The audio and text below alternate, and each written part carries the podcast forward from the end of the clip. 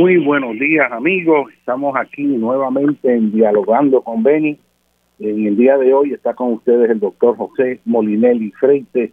Un saludo afectuoso allá a Rosana y a toda la familia Cerezo eh, que está eh, disfrutando de unas merecidas vacaciones.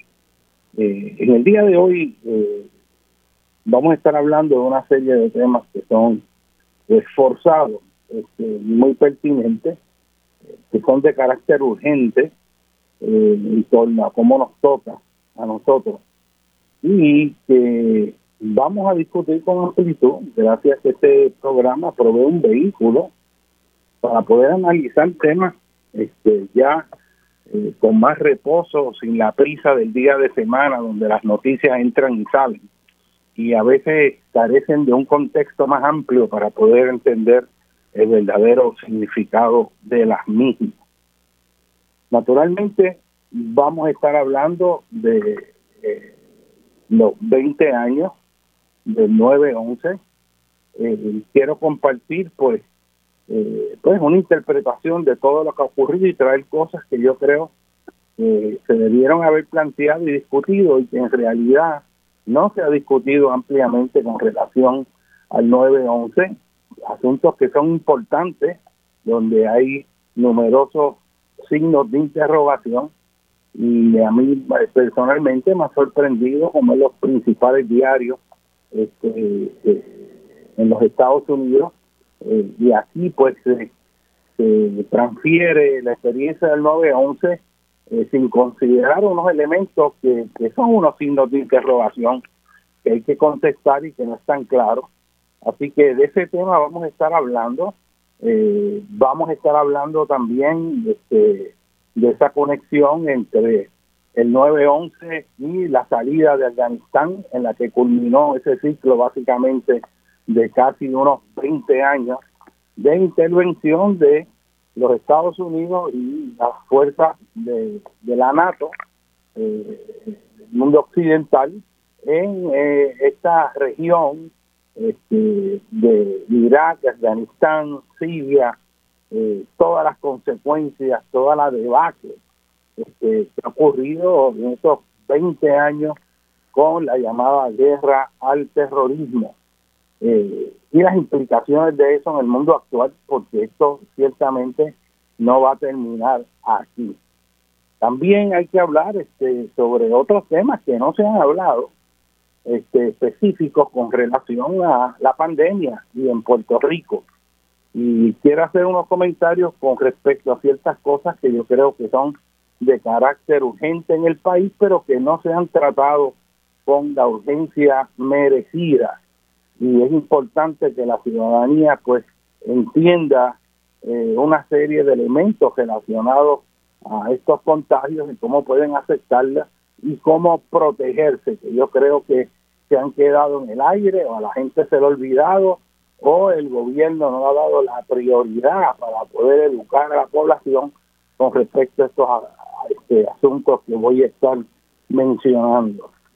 Son muchos los temas este, que hay que tocar. Este, estamos también, veo en el periódico hoy, eh, la situación de fines del eh, comienzo ¿verdad? del pico de la temporada de huracanes y ya hay dos sistemas ahí que tenemos que estar pendientes en Puerto Rico, que acaban de salir de África, no, que todavía es muy temprano, eh, según el Servicio Nacional de Meteorología, para poder pues saber exactamente qué va a ocurrir, pero esto vamos a estar hablando de esto también y, y las consecuencias, ¿no? De, esta situación dentro del contexto del cambio climático. Así que quiero también aquí al comienzo, que no se me pase, mandarle un abrazo fuerte allá a Pedro Meléndez del barrio Ciénaga Baja, de allá de Río Grande, que siempre nos oye, y desde luego al artista residente de Puerto Rico en el condado de Dade, allá en Florida, Teófilo Freites, que también está pendiente a este programa. Así que eh, vamos, eh, vamos a comenzar brevemente con la cosa meteorológica, eh, antes de entrar en los temas más profundos. Y no sé de ustedes, pero ayer los truenos que hubo este, en la zona metropolitana fueron espectaculares por lo, lo fuerte y lo largo que fueron esas tronadas. No fue el tipo de trueno este, que suena, y este, dura pocos segundos. Yo oí unos truenos que eso seguía y seguía y seguía y, la verdad que, era impresionante, ¿no? Sentir toda esa energía en la atmósfera y ciertamente en la medida en que la atmósfera siga calentándose y haya más vapor de agua en la atmósfera, este, este dinamismo estos procesos de lluvias intensas, tormentas eléctricas, este, sistemas ciclónicos, todo esto va a seguir incrementándose y la realidad, para ponerlo en contexto, es que estamos empezando, ¿no? Eh, en cuanto a la intensidad que va, se, espera que ocurra en las próximas décadas. Y por eso es importante que estemos preparados. Eh, yo creo quiero comenzar con algo, y es que, mire, yo oí ayer, o antier, nuevamente, en una conferencia de prensa, con un estudio que se hizo de los fletes en Puerto Rico, se hizo estudios técnicos, y una de las cosas que sale en la noticia es que es importante que en Puerto Rico que aumentemos la producción de alimentos, pues porque no tenemos control. Ahora esperan y se proyecta que los costos suban porque hay tanta demanda eh, por furgones y el transporte marino que al haber tanto y tanto el costo ha subido exageradamente sobre todo este los furgones que vienen de China que, han aumentado este, por un factor de 3 y 4 el costo que tenía inicialmente dentro de ese contexto pues un país que depende de tanta importación de todo y cada vez eh, compra más afuera y produce localmente menos, pues nos lleva por un camino eh, que no es sostenible. Pero eso, y es lo que quiero comentarles, eso lo llevamos diciendo desde hace más de 50 o 60 años. Y a mí me sorprende cómo cosas que son evidentes se vuelven y se dicen una y otra vez como si nunca se hubiera dicho. Y se queda en la mente de la gente como que hay que hacer algo. Y la realidad es que el gobierno no se mueve. Ahora mismo estamos en toda esta cuestión ambiental y ahora todo lo que se está hablando principalmente es la costa. Se está erosionando la costa, se está perdiendo la playa, se conceden permisos en lugares que no se debieron dar permiso. Eh, hay que delimitar la zona marítimo terrestre. Eh, y así por el estilo, oímos todo un montón de cosas y problemas que tenemos que hacer. Hasta el Partido No Progresista, vi yo el otro día, imagínate, que hay que van a hacer un comité ambiental este para para ver qué van a hacer con la cosa ambiental y van a, a nombrar un comité ambiental. Este y esto lo está poniendo como si eso, pues, no se hubiera hecho antes en el país, como que, ah, pues vamos a atender esta situación, vamos a hacer un comité. Y mirando mis libros, me encuentro con un documento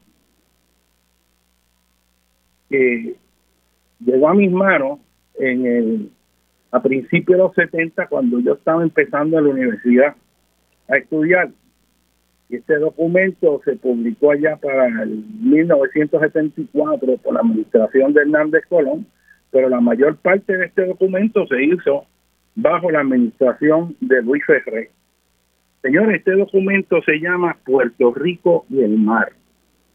Y es un documento completo que señala todos los problemas en la costa de Puerto Rico, cuál es el impacto de estos problemas, menciona el daño que está ocurriendo en la costa por la extracción de la arena, por la construcción inadecuada de edificaciones pegadas a la orilla del mar, el impacto de la destrucción de humedales, el impacto del daño a los arrecifes de coral, el impacto de la contaminación de aguas usadas en el entorno marino de Puerto Rico.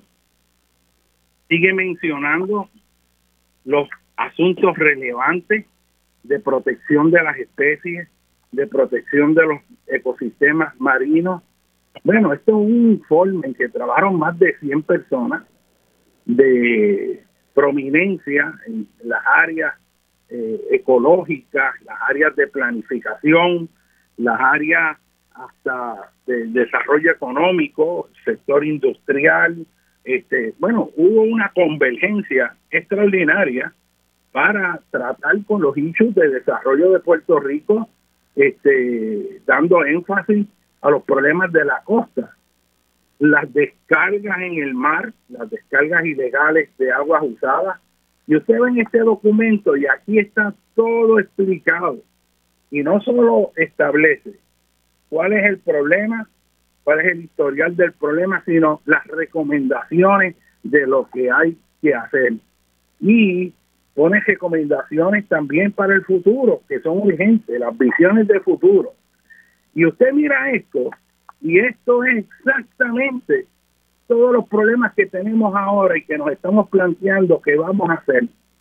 Cuando yo oigo del proyecto de hacer una ley sobre las costas, este proyecto que se está hablando ahora, se está hablando de las costas 50 años después esto se ha planteado con seriedad institucional, con documentos del gobierno de Puerto Rico, iniciados por el gobernador Luis Aferré e impreso y suscrito por la administración de Rafael Hernández Colón, que fue quien lo imprimió para diseminarlo, porque esto fue un trabajo de años.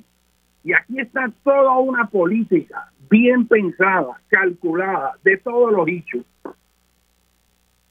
Y aquí estamos hablando todavía de que hay que delimitar la zona marítima terrestre. Y resulta que uno de los asuntos que está aquí discutido es que es urgente asignar fondos para delimitar la zona marítimo terrestre en Puerto Rico, porque la zona de la playa y la costa tiene una dinámica en la cual hay porciones de las playas y de la orilla que van erosionándose y perdiendo. Y al perder el área que es pública, puede por la erosión entrar en terrenos que eran privados. Y eso trae un problema entonces para delimitar cuáles son las zonas marítimos terrestres, que por ley es la zona, que está sujeta al flujo y reflujo de las mareas o a donde llegan las aguas en, las, en eventos de tormenta, cuando hay marejadas bien fuertes el criterio en realidad que debe usarse en Puerto Rico, el de las marejadas, hasta dónde llega el agua en una marejada potente, como las que ocurren asociados a sistemas ciclónicos, a los huracanes, que se traduce o le llaman, quizás incorrectamente desde el punto de vista semántico, pero no vamos a entrar a eso, porque todo el mundo lo conoce con ese nombre, que es la marejada ciclónica. Pero también hay marejadas aquí que tienen que ver con sistemas ciclónicos no solo tropicales, sino extratropicales, es cuando estos sistemas se estacionan allá afuera en las costas de Massachusetts y allá le llaman los Northeastern y de momento se queda estacionario y por la naturaleza y dirección de los vientos desde el, eh, desde el este de Massachusetts, Maine, este, la parte pues bastante, bastante latitud este, en esa zona, el viento está soplando, soplando y genera un tren de olas que viaja miles de millas de norte a sur y llega acá a la región del Caribe. Y eso generalmente, los primeros eventos de ese tipo ocurren allá para el Día de los Muertos en noviembre, todos los noviembre, que es lo que en Puerto Rico le llamamos la marejada de los muertos. Pues bueno, en este documento de hace 50 años está específicamente señalado este el que una de las agendas fundamentales eh, dentro de las recomendaciones es el poder delimitar la zona marítimo terrestre para que esté clara cuál es y desarrollar todos los criterios a través de todo Puerto Rico. Esto se dijo hace 50 años y todavía no hemos hecho algo. Y oímos ahora, no, que soberanía alimentaria, independiente. Mire, por décadas, mucha gente hemos estado hablando de eso y no ocurre nada. Y entonces uno piensa aquí y dice, bueno, aquí la ciencia ha explicado y se sabe toda la información de los problemas de cambio climático y cómo debemos adaptarnos. Sabemos de los problemas de contaminación, sabemos de los problemas de inundaciones. Este, se ha mencionado mil veces los problemas de deslizamiento, que todo esto tiene que estar incorporado con reglamentación inteligente que sirva para un desarrollo sostenible y para un desarrollo económico este, que proteja las inversiones en vez de ponerlas en zonas de alto riesgo. Y señores, si se ha hecho algo es ínfimo con respecto a lo que hay que hacer y en la mayoría de las, de las veces no se ha hecho algo.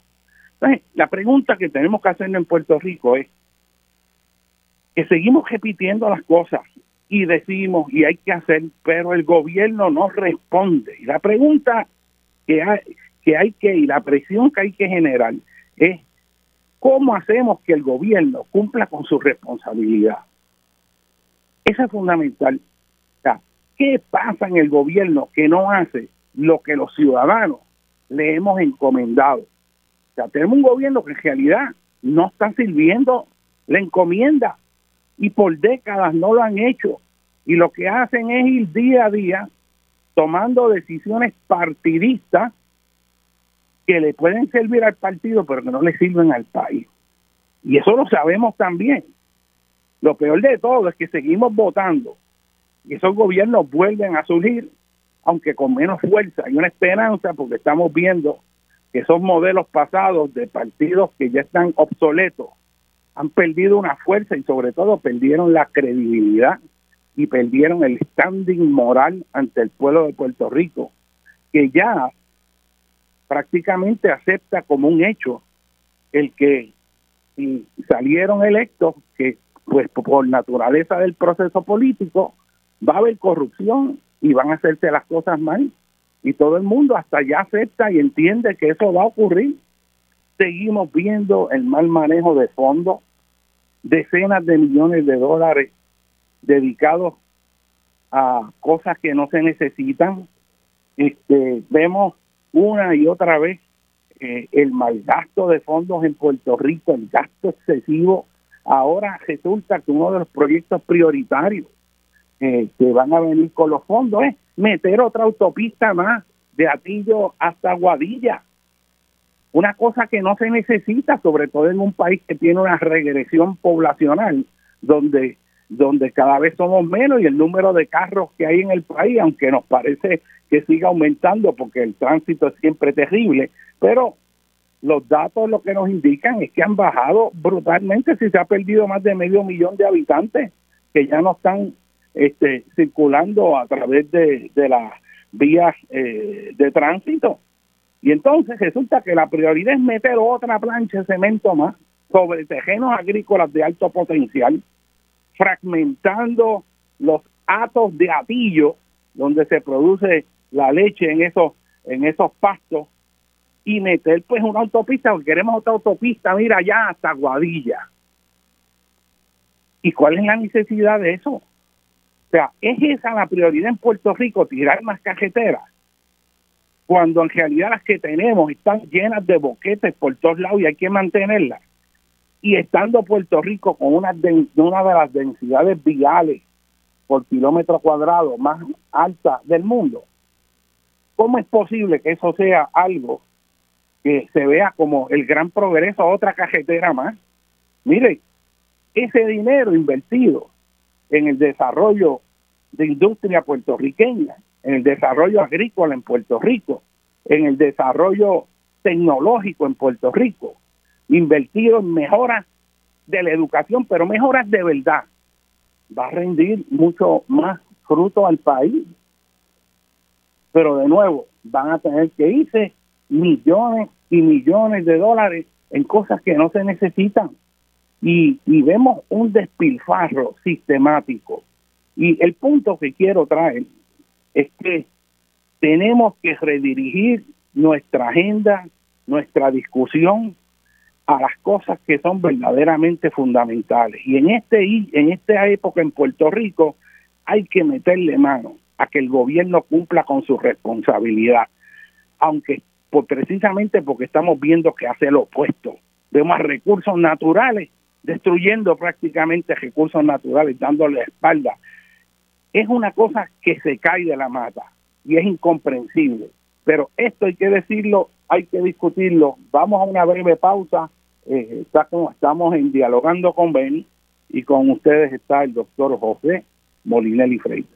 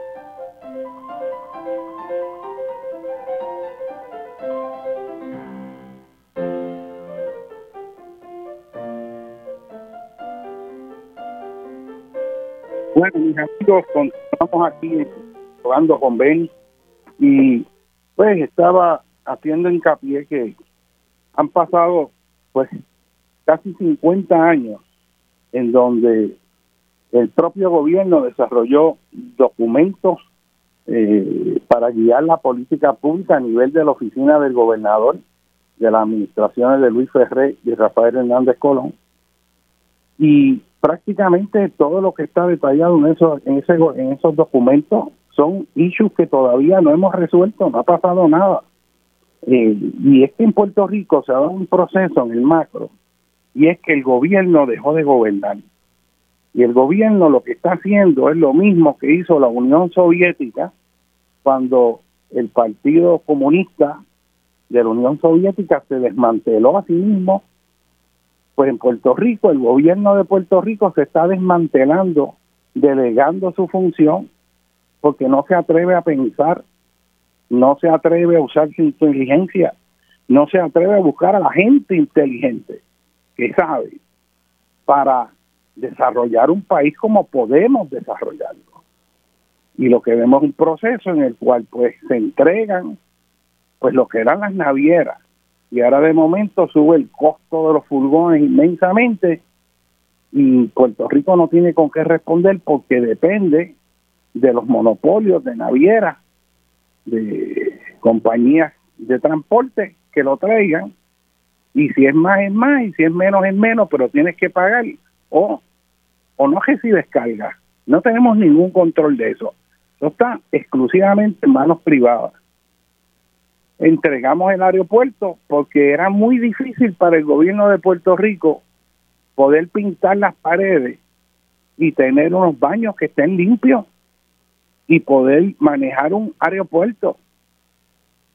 eso se construyó, se hizo con ingenieros puertorriqueños, pero resulta que ahora es imposible darle mantenimiento a un aeropuerto y tenerlo decente y, y modernizarlo. No, no, hay que entregarlo a firmas privadas extranjeras.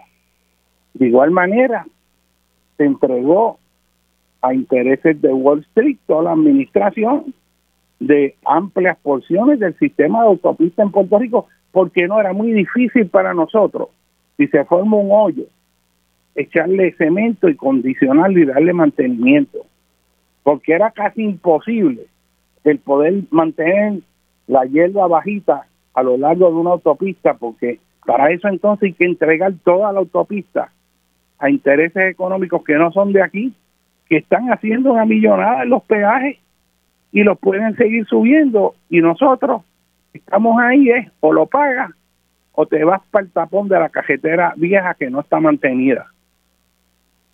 Y así vamos a entregar ahora, está en el proceso, si ya, bueno, ya lo hicieron, lo de la transportación eh, hacia Vieques y Culebra.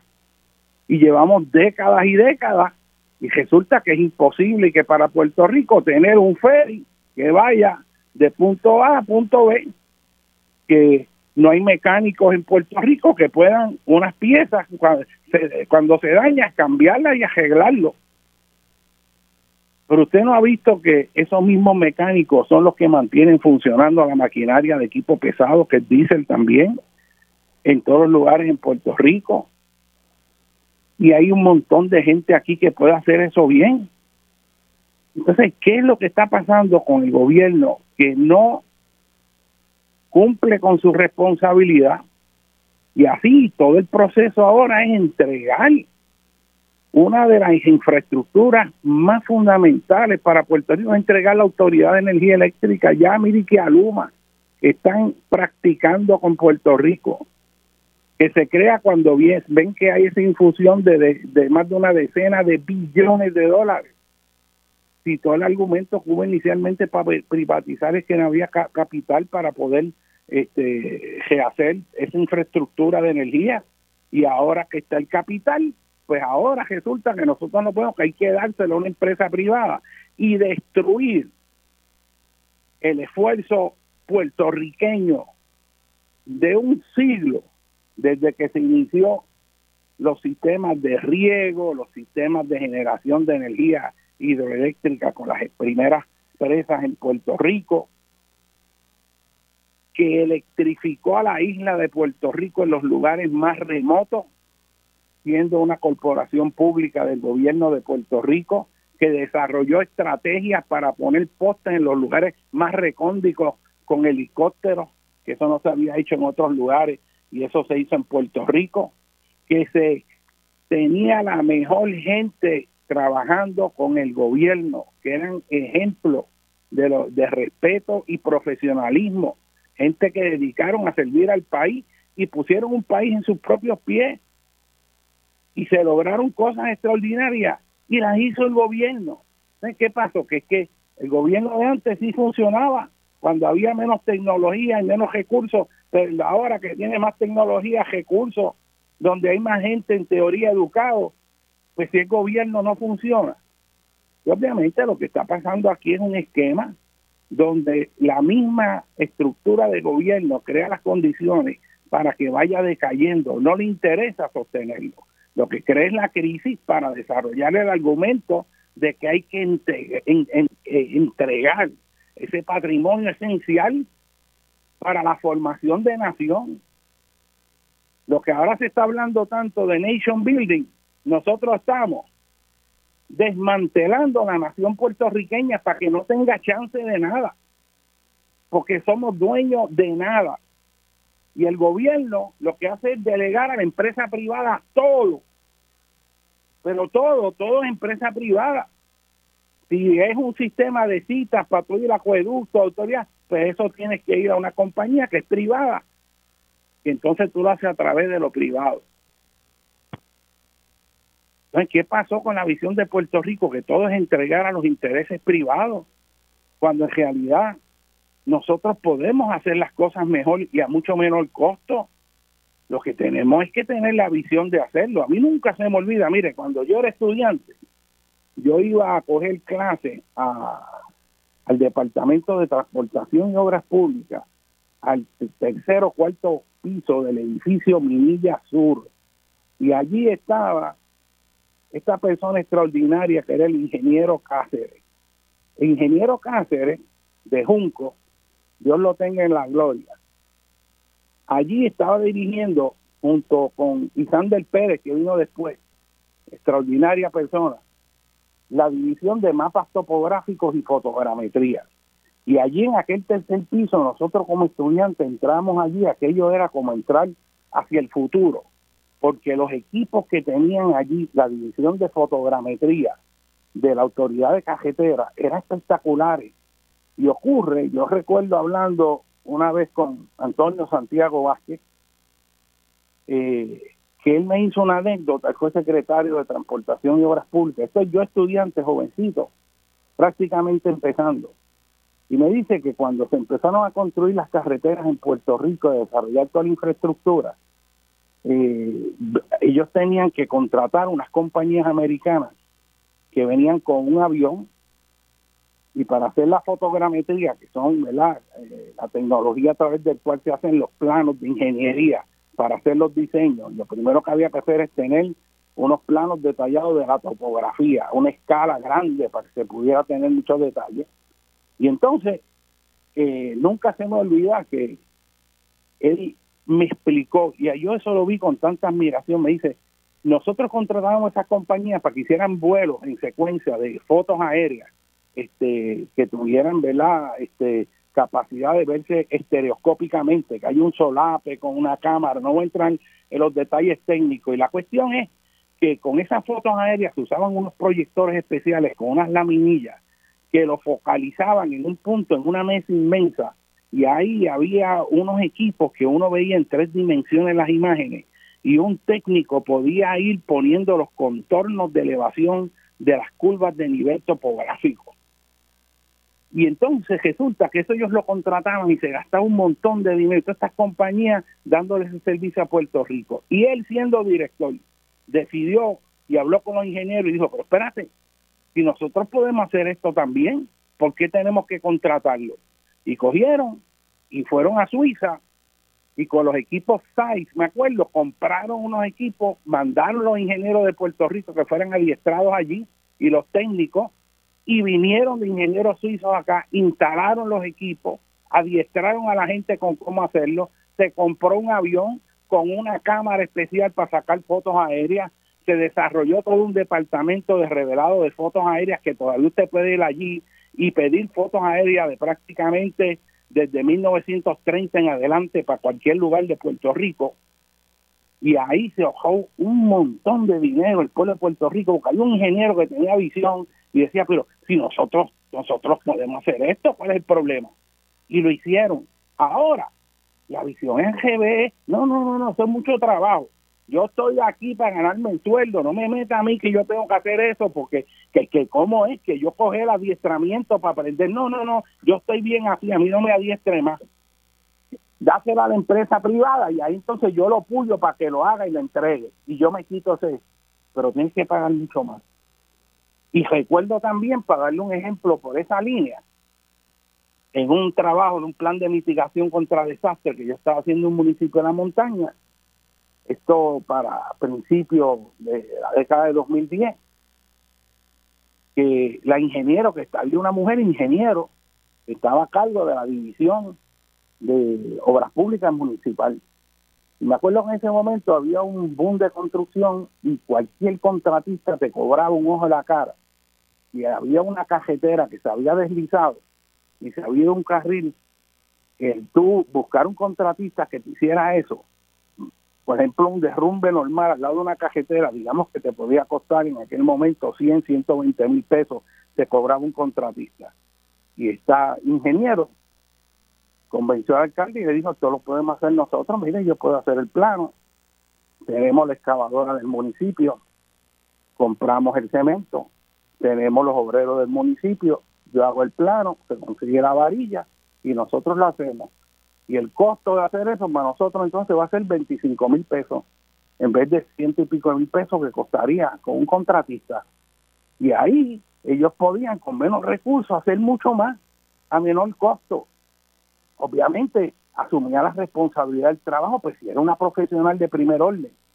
Y a mí eso nunca se me olvida porque tú veías entonces una manera de pensar con respecto al uso de fondos públicos y el uso de la inteligencia del puertorriqueño, el uso de la iniciativa y la capacidad de ver las cosas no como son, sino como pueden ser del puertorriqueño.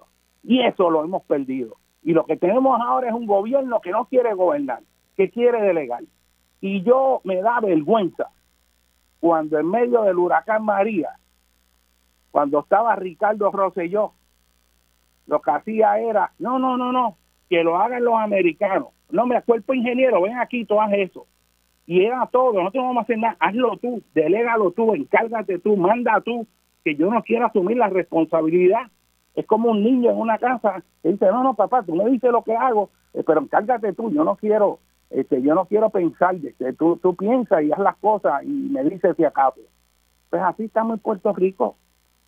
Ustedes no se acuerdan la vergüenza que uno pasaba aquí en el país cuando tuvieron que venir, mira, policías de allá, de Chicago y Nueva York y de Pensilvania a dar el tránsito en Puerto Rico. Y tú me dices, que no había gente en Puerto Rico para dar tránsito en una esquina y todo esa gente colorado, quemado del sol, sufriendo allí a dar tránsito porque resulta que no había gente que diera tránsito en Puerto Rico porque todo se delegó.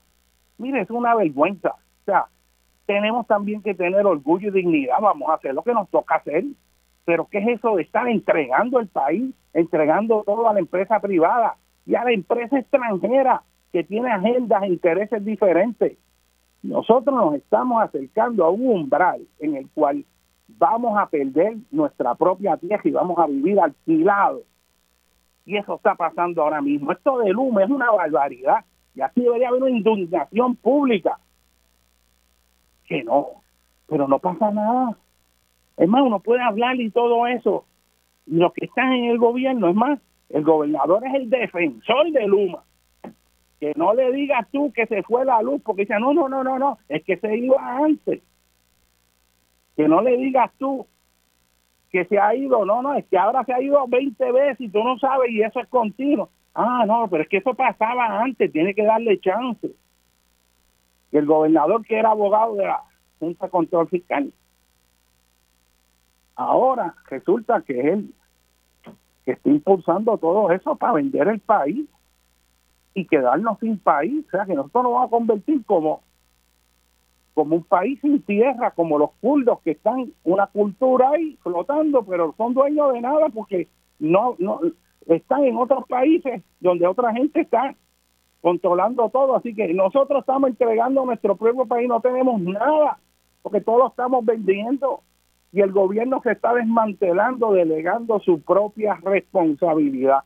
Yo creo que es hora que nosotros tengamos una discusión en Puerto Rico con respecto a cómo vamos a recuperar nuestro país, cómo vamos a poner este país los propios pies, cómo vamos a hacer una agenda puertorriqueña que sirva a Puerto Rico y no a los intereses de los partidos corruptos y los intereses de las multinacionales que no tienen ningún compromiso con este país.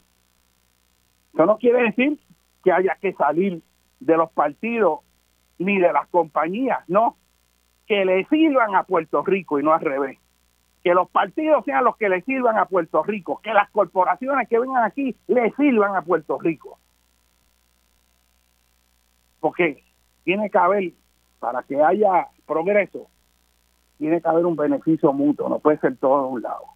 en este momento histórico, vuelvo y digo, a mí me preocupa mucho que si no se detiene esto, llegaron a un umbral de irreversibilidad, donde somos dueños de nada estamos alquilados en nuestra propia tierra. Y hay que hacer esa reflexión.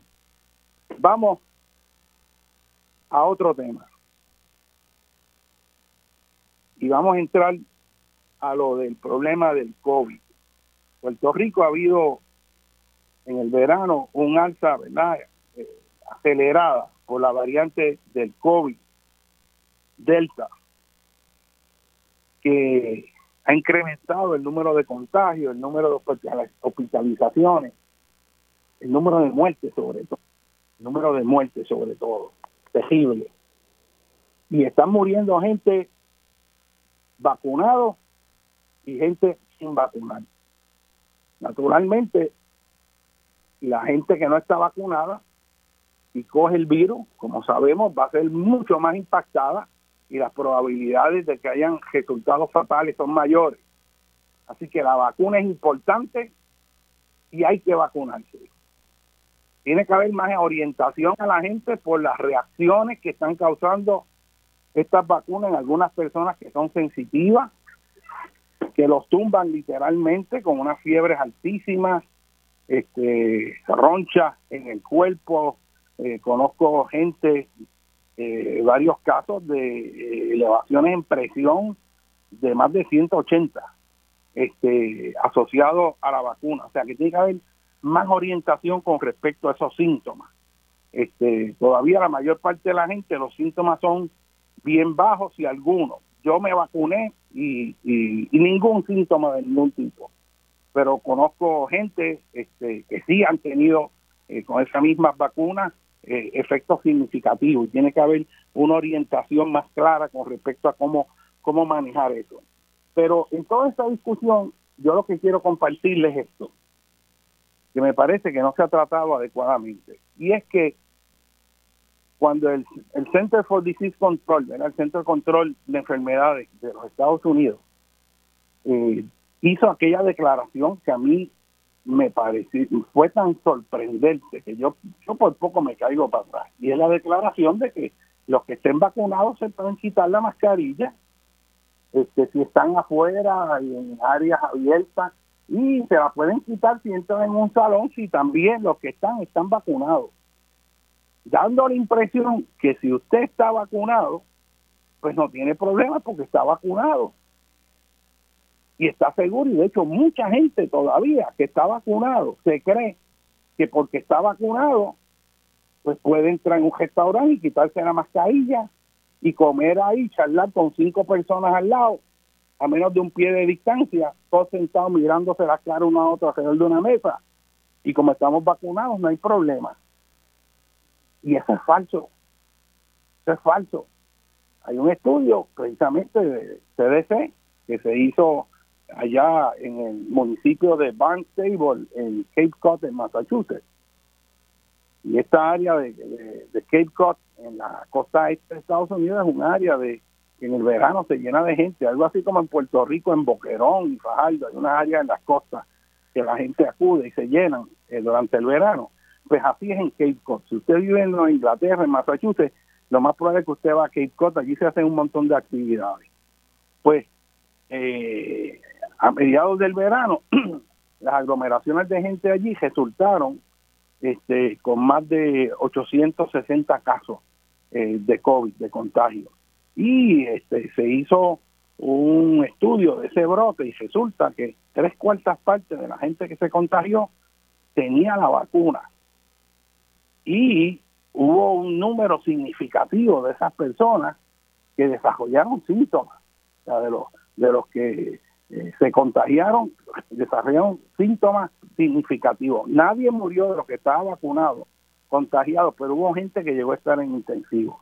Pero lo importante de lo que pasó ahí es lo siguiente, es que estudiaron la carga viral que tenía cada uno y cuánto virus podía generar y compararon los que estaban vacunados con la carga viral que tenían y los que no, y encontraron que no había diferencia significativa. Y eso es bien trascendental, porque eso quiere decir que usted puede estar vacunado, pero usted puede contagiar a otras personas. Eso quiere decir que si usted hubiera seguido la directriz esa de que estamos todos vacunados, vamos a sentarnos a comer aquí, estamos en un restaurante, vamos a estar pegados aquí, reírnos, hablar duro, meter billones de partículas de COVID-19 en el aire suspendida ahí, para que todo el mundo las respire y las comparten unos con otros. Y si usted está vacunado y tiene esa carga viral igual a que, al que no está vacunado y no le ha hecho nada a usted, puede que el otro, aunque esté vacunado, sí tenga efecto y lo coja y le pueda dar fuerte y pueda también morir porque hay gente vacunada que ha muerto y obviamente cuando mueren lo que usted debe decir es que ah, es que tenía diabetes tenía sobrepeso, tenía condiciones de trasfondo, eh, que ya estaban, estaban comprometidos. Bueno, con la fiesta, todas las personas prácticamente sobre 75 años en Puerto Rico, por lo menos más de tres cuartas partes, eh, tiene algo por un lado o por el otro. Así que eso es lo que quiere decir que, que tú tienes la vacuna, que lo único que te puede realmente proteger, además de la vacuna que va a ser un buffer para si lo coges, este, que te dé menor, pero estadísticamente va a tener la probabilidad a tu favor por un factor de 10, pero te puede dar malo. Pero lo que sí tú puedes controlar que reduce esa probabilidad es usar mascarilla. Y el elemento de la mascarilla es fundamental. Y yo estaría, si fuera el Departamento de Salud, metiéndole fuerte a eso, del uso de la mascarilla y el lavado de las manos y el distanciamiento físico sin embargo, la fuerza de toda la comunicación es vacúnese, vacúnese, vacúnese. Y pues póngase mascarilla. ¿Y cuál es el problema con la mascarilla? Pues aquí viene algo hay una laguna brutal.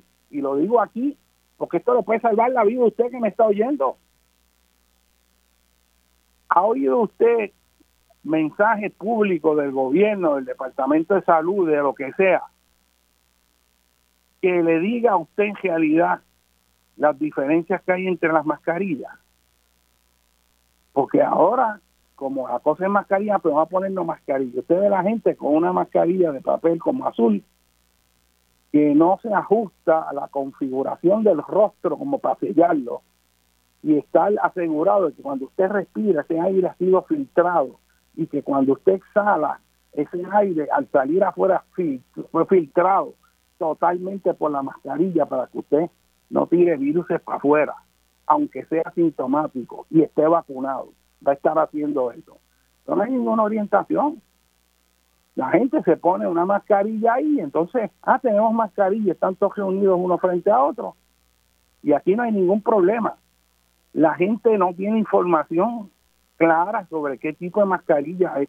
Obviamente las que proveen más seguridad son las N eh, en el 55 creo que es el número. Y esas mascarillas tienen que estar bien ajustadas al rostro. Ocurre que hay un montón de esas mascarillas que son falsas, que te dicen eh, que son de ese tipo, pero resulta que no lo son. Y en algunos lugares eh, de publicaciones médicas te dicen que para revisar si es la N95 la N95 te protege, tiene que tener por lo menos cinco capas de filtro dentro de la, de la mascarilla. En fin, mire, lo que quiero decir a las autoridades que están este, pendientes a esto es que tienen que explicar y decir cuál es el tipo de mascarilla y dónde se consigue. Yo sé que lo más probable es que digan, no, no, es que las buenas se tienen para los hospitales. Pues mira, la gente también quiere saber cómo puede tener acceso a eso. Si las tiene que mandar a buscar a X compañía en Estados Unidos, Europa, donde sea, pero que se sepa cuál es y tener claro que usted tiene que tener eso que esté ceñido este, a su cuerpo, que eso, eso es importantísimo, ¿no? Este, y eso pues en realidad no está, no está claro, no está claro. Y el punto, yo le voy a dar es el criterio que yo use. El virus es una partícula tan tan pequeña que se queda suspendido en el aire. Y se queda suspendido en el aire y tarda mucho en caer por algo que en física se llama el movimiento browniano. es que las moléculas en el aire están vibrando y como esas partículas son tan pequeñas, al ser golpeadas por las moléculas, se quedan en el aire, o sea, no bajan rápido, se quedan en el aire y se quedan suspendidas. Es que pueden haber un salón donde habían 30 personas y había gente sin mascarilla y ahora se fueron y usted llega 15 minutos después y usted se cree que como no hay nadie está limpio, sin embargo está lleno de virus que todavía está suspendido ahí y usted pues, se puede quitar la mascarilla pensando que, ah, no, pero es que no hay nadie, me quedo aquí con esto, ¿no? Así que, clave para esto, mire, si usted se pone la mascarilla y hay alguien que está fumando en la esquina del salón y usted huele el humo del cigajillo, esa mascarilla no lo está protegiendo. Usa el criterio del olor del humo del cigajillo, porque el tamaño de las partículas de virus y las partículas de humo de cigajillo que están ahí, que tiene millones de partículas, que es lo que constituye la sumatoria de eso, el virus, son de tamaño aproximadamente similar. Así que como una vía general, si usted tiene una mascarilla y alguien a 15 o 20 pies prende un cigajillo, usted da la peste a cigajillo, usted sabe que usted no está siendo protegido como debería. Si hay alguien con un cigajillo prendido, usted tiene esa máscara bien puesta y no huele, usted tiene la mascarilla que manda. Y les digo, uno no quiere ir por el proceso a ver si le va a dar fuerte o no. La clave en esto es, mira, busca que no se dé. Sobre todo en Puerto Rico, una población que está cada vez con mayor más años, que está envejeciendo, que hay sectores amplios y que ese sector poblacional es sumamente vulnerable. Yo exhorto al Departamento de Salud que dé esa guía y explique. A mí yo me horrorizo viendo gente que se baja la mascarilla y tienen la parte de arriba en el bigote y la nariz por fuera. Ah, porque estoy hablando. Y usted ve la gente pegada sin mascarilla hablando en los colmados, en las áreas de donde la gente se va los viernes por la noche a tomar cerveza y compartir con las amistades. No se pasa por esos lugares y ve toda la gente en la calle, el negocio lleno. Eso es una historia de horror lo que está ocurriendo ahí con respecto a focos de contagio. Los elevadores la gente se olvidó en los condominios, de los elevadores, y todo el mundo se está metiendo en los elevadores ahí. Y, y ahí sale gente y entra y dejan vir y sale y entra. Y, hay un desorden que lo olvidó a todo el mundo. O sea, aquí hay que volver a la fase 1 de volver a reeducar porque la gente, es más, la gente está entrando hasta en negación Así que el punto que quiero traer, número uno, que la mascarilla es fundamental y que sea la mascarilla que es, porque usted puede tener mascarilla y tiene un falso sentido de seguridad, porque la que usted usando no sirve porque no está ceñida o no tiene la capacidad de filtrar el virus, porque es una mascarilla para polvo, pero no para virus. Y el virus es, es, sumamente pequeño, ¿no? Tiene 3, 4 micrones de diámetro, este, que cae con eh, partículas de humo que generalmente son hasta un poquito más gruesas. Así que vamos a hablar del 911 ahora en el próximo segmento con el doctor José Murigel y vamos a hablar de unas cosas importantes que tenemos que oír.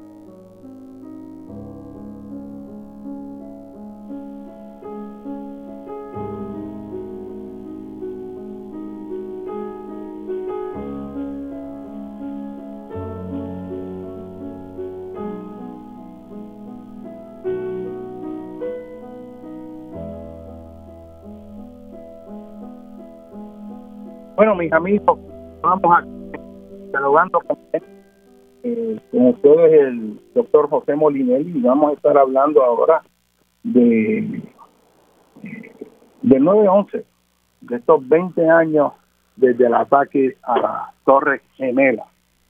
Que en realidad eh, no es el primer evento porque la pregunta que uno naturalmente se va a hacer, bueno, ¿qué fue lo que hizo que ocurriera ese ataque? Qué es lo que está pasando en otros lugares, que hizo que unas personas tuvieran que organizarse para hacer ese ataque. este, tan fuerte, tan severo, tan triste. Este, ese ataque, todo el mundo se acuerda ese día, dónde estaba cuando se enteró de el avión, del primer avión que impactó una de las torres gemelas. Después viene el segundo avión, después viene el colapso de la torre y sabemos después de el avión que se estrelló en el Pentágono, en el condado de Shanksville, en el suroeste de Pensilvania, y, todas las secuelas que hubo. Yo quiero hablar de ciertas cosas de eso. Primero, ese 911 a mí me toca este, personalmente porque gente que yo conocía muy bien de la National Geographic Society murieron en uno de esos aviones. Y ocurre, y le voy a hacer ¿verdad? una historia muy personal, el día antes, el 10 de septiembre de 2001, eh, llegaba a Puerto Rico este, el presidente de la National Geographic Society. Este, yo lo fui a recoger al aeropuerto, el señor Gil Groner. Yo este, coordinaba en ese momento un proyecto que teníamos con National Geographic. Eh, yo y la doctora William Burke, que paz descanse, eh, un proyecto sobre educación en geografía y ambiente.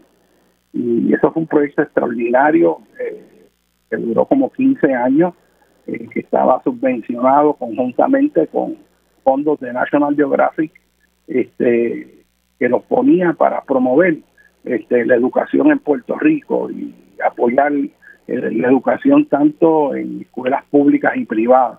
Y esto se hacía en coordinación con el Departamento de Educación. Y en ese proyecto nosotros llegamos a mandar maestros y estudiantes a expediciones de la National Geographic Society como el proyecto Jason en las costas de África y del, Mediterráneo, precisamente eh, estudiando los océanos y las costas. Y ahí fueron maestros excelentes de Puerto Rico con niños extraordinarios a tener una experiencia que ciertamente este, les cambió la vida. Y venía Gil Grosvenor con sus asistentes, este, uno de ellos era el ayudante que fue ayudante de Nancy Pelosi, eh, venía el director de la división legal de allá de National Geographic, este, y estábamos pues muy contentos, íbamos, eh, National Geographic iba a dar un endowment, ¿verdad? Eh, para hacer pues un fondo de casi un millón de dólares para promover la enseñanza en geografía en Puerto Rico. Y ese acuerdo se iba a hacer en ese entonces con el secretario de Educación, este y, eso se iba a hacer en la mañana, que era el 11 de septiembre. Y cuando yo lo voy a buscar al hotel, eh, está todo el mundo paralizado viendo en televisión lo que acaba de pasar con la primera torre. Y eso naturalmente descombinó todo. Y estábamos allí viendo con horror eh, todo lo que estaba ocurriendo. El segundo avión que impactó. Y entonces, eh, poco tiempo después, está tratando de comunicarse allá en Washington a ver qué es lo que está pasando. Entonces viene una llamada terrible en donde informan que un grupo de National Geographic eh, que tenía eh, cuatro, tres, cuatro maestros de excelencia de Washington DC con cuatro niños avanzados de sexto grado eh, junto con la persona que estaba a cargo de expediciones geográficas eh, en el océano de National Geographic y dos personas que yo conocía bien de cerca, el señor Joe Ferguson, que era el director de la educación de, de la División de Educación Geográfica, y la señora M. George, que era la que coordinaba todos los viajes de todas las expediciones de National Geographic a través del mundo era una señora muy dinámica. Y esta señora lo mismo conseguía de un día para otro un helicóptero en Nepal que un globo para treparse en, en Kenya o pasajes de tren y de aviones, expediciones completas en el mar, en el aire, en todos los continentes. Una persona tiene una capacidad de coordinación con los sistemas de transportación y necesidades de las expediciones que era espectacular. Y, y estas personas, los maestros de Washington DC, Doug Ferguson y Ann George, murieron en el avión que se estrelló con el Pentágono. Y a mí nunca se me olvida la tristeza de recibir esa bomba. O sea, de momento está tocando, ya no es que hay una gente que, que ya tiene cara, tiene rostro, tiene historia para uno. Y, y eso fue una cosa terrible, terrible, este, esa, ese evento. Y naturalmente hemos visto en los medios, y aquí es lo que yo quiero traer, que a mí me sorprende que los principales medios de comunicación en Estados Unidos hablan de esto, pues, siguiendo la historia oficial del gobierno. Eh, a los pocos días después de haber ocurrido esa tragedia, empiezan a salir pues todas estas teorías de conspiración. Y yo dentro del niño dije, espérate, María, qué barbaridad. No está, ¿verdad? Con, viendo toda esa tragedia, ese dolor humano. Este, y de momento sale una gente que no, que esto no es así, que es de los otros. Y uno dijo, bueno, ya yo estoy, esto, esto es una barbaridad que haya gente que esté haciendo eso. Pero dos días después veo una información que viene de Francia y me pongo a leerla y empieza a señalar unas cosas que, que tenían coherencia. Y una de las que decía era que el avión que se había estrellado en Chancery, Pennsylvania, la foto que mostraban del avión cuando chocó, esas fotos que mostraban, este, en realidad era de una zanja que estaba ahí anteriormente y no fue causado por el avión cuando se estrelló. Y entonces dice que si tiene duda, busque en Google Earth que tú puedes ir en imágenes hacia atrás. Oye, me meto a buscar en Shanksville, Pensilvania, todo el paisaje, a buscar dónde es que está esa zona con los árboles, según está, y me tardé tiempo, porque imagínate tú buscando ahí el área exacta y poderla reconocer. Y efectivamente, la zanja que aparece en las noticias diciendo que era este producto del impacto del avión estaba ahí antes en fotos de fines de, principios de los 90 y eso a mí me chocó. Espérate, me pongo a investigar y pongo a ver. Y, y ciertamente dice que un vacío y hay una serie de vacíos y cosas que no se han explicado. Yo no sé la respuesta ni pongo motivos porque no sé pero yo sé que la historia oficial tiene muchas lagunas que no caen. Y los que saben han planteado en el área de ingeniería estructural y arquitectura. Hay grupos serios en Estados Unidos de universidades eh, como la Universidad de Alaska que han hecho modelaje y estudios y concluyen que la versión oficial del gobierno no se sostiene, que el fuego no fue el que causó que las torres cayeran y desarrolla todos unos modelos, pero los argumentos básicos de arroz con habichuelas es que las temperaturas para fundirse el acero no fueron alcanzadas porque el fuego, dentro de lo que podría ser, era un fuego frío, porque era un fuego con combustión incompleta, que es el que bota humo negro o humo gris. Y si tú estás botando mucho humo negro y gris, pues es un fuego de baja temperatura, de cientos de grados, no de miles de grados. Y para tú fundir el acero, tú necesitas temperaturas sobre 1200, 1300 grados centígrados que no se alcanzaron. Enseñaron también que este es otro problema que nunca han explicado, cómo es que esas torres cayeron exactamente en caída libre prácticamente sobre su propia huella. Y todos vimos que cuando la torre se desplomó, fue desintegrándose, pero ella cayó vertical y cayó una y cayó la otra perfectamente vertical. Para lograr eso, es los ingenieros cuando están haciendo demoliciones, tienen que venir expertos en demolición para poner las cargas en las columnas, para que todo colapse a la misma vez, todas las columnas colapsen a la misma vez y el edificio caiga. Eso de que esas dos torres cayeran perfectamente vertical, cuando el avión lo que hizo fue impactar un lado que es el que debió haberse doblado si iba a caer. O sea, si hubiera caído por ese impacto, uno esperaría que hubiera una simetría, que caiga de un lado, porque es el lado donde cortó, si es que cortó las vigas, ¿no? Este, eh, y causó eso. pero esa caída perfecta en caída libre, casi sin fricción, es algo que, que tiene problemas con respecto al argumento. Y lo que no se ha hablado, y yo no lo vi ni en el New York Times, ni en ninguno de los periódicos, ni aquí, y que la gente desconoce, es que hay una tercera torre del complejo este, de torres de, de esa área, que es el edificio número 7. Es un edificio de 47 pisos. Y ese edificio, en la tarde, cinco horas después del evento, sin haber sido impactado, y vuelvo y lo digo, sin haber sido impactado, ese edificio colapsó igual que los otros de forma vertical. Y a mí me parece ese hecho escandaloso. ¿Cómo es que tú tienes un tercer edificio en el complejo de Torres Gemela, el edificio número 7 de 47 pisos de altura y que colapsó perfectamente vertical en la tarde y la explicación fue que al colapsar las, las torres el viento impulsó unas cenizas calientes que iniciaron unos fuegos que hizo que se cayera el edificio. Y esa historia, en realidad, creer eso, pues, pues está difícil.